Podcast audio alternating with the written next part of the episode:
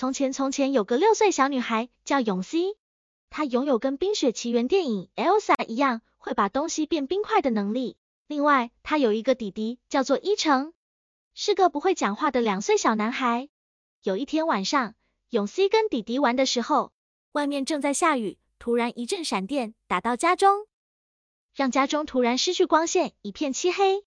永熙听到弟弟的叫声，哎呀，过去抱住弟弟。突然灯光回来了，他们被传送到了恐龙世界。永熙和伊诚惊恐的发现自己来到了一个陌生的地方，周围都是丛林和火山，还有各种恐龙在奔跑和咆哮。他们看到一个小木屋，里面有一个穿着白袍的老人。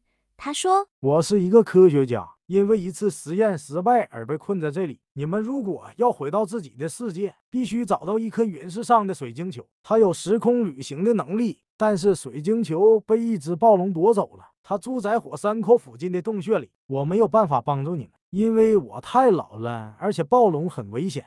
永熙决定要去找水晶球，他希望能用自己的冰雪能力来对付暴龙。他让弟弟留在小木屋里等他回来。永熙沿着老人指示的路走去火山口，在路上遇到了许多困难和危险，有时他遇到了饿肚子的肉食恐龙。他就用冰雪能力把它们冻住或者吓跑。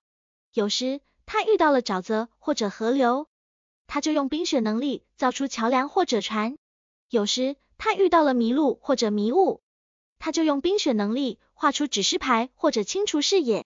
最后，永熙来到了火山口附近的洞穴，他看见水晶球放在暴龙身边，暴龙正睡得很香。永熙小心翼翼的靠近水晶球，想要偷偷拿走它。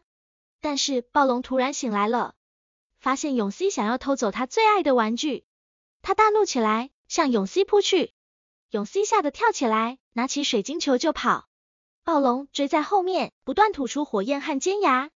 永熙用冰雪能力抵挡火焰和尖牙，但是也消耗了很多体力和精神。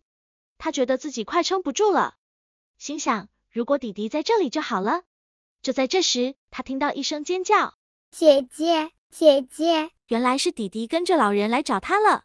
弟弟看见姐姐被暴龙追赶，非常害怕和担心。他突然开口说：“不要伤害我的姐姐，我愿意把我的玩具给你，只要你放过她。”弟弟从背包里拿出一个小恐龙的玩偶，向暴龙扔去。暴龙看见玩偶，好奇的停下来，走过去嗅了嗅。他发现玩偶很柔软，很可爱，就把它放在嘴里。开始咬来咬去，永熙趁机跑到弟弟和老人身边，抱住弟弟，感动地说：“一成，你真是太勇敢了，你竟然会说话了，我好骄傲，有你这么棒的弟弟。”老人也惊讶地说：“真不可思议，原来他还不会说话，但是在危急关头，他竟能够突破自己的限制，这真是一个奇妙的事情啊！”永熙拿着水晶球对老人说：“谢谢您帮助我们，我们要回到自己的世界了，再见。”老人对他们微笑地说：“不客气，祝你们一路平安，再见。”永熙和伊诚握住水晶球，想象自己回到家中。水晶球发出亮光，把他们包围起来。他们感觉自己被吸入一个漩涡中，转眼间就消失了。当他们睁开眼睛时，发现自己又回到了小木屋里。外面还在下雨，但是电力已经恢复了。他们看到爸爸和妈妈在客厅里等他们，担心的问：“孩子们，你们没事吧？”刚才停电了一会儿，我们听到你们叫声。永熙和伊诚对看一眼，笑了笑，然后跑过去抱住爸爸和妈妈，说：“我们没事啦，我们刚才去了一趟恐龙世界呢，那里有好多好多恐龙，还有一颗可以时空旅行的水晶球。最重要的是，永熙指着伊诚兴奋地说：“他会说话啦！”爸爸和妈妈惊讶地看着伊诚，问：“真的假的？快让我听听。”伊诚对爸爸和妈妈甜甜的笑了笑。然后用清楚而可爱的声音说：“爸爸妈妈，我爱你们。”爸爸和妈妈听到伊诚的话，感动的眼泪都快掉下来了。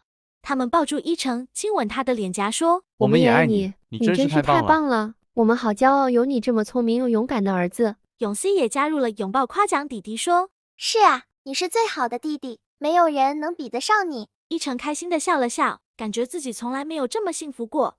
他心里想：谢谢姐姐，谢谢老人，谢谢水晶球，谢谢恐龙，还有谢谢自己。永熙和伊诚从恐龙世界回来后，不但学会了如何解决问题，还发现了自己和家人之间更深的爱。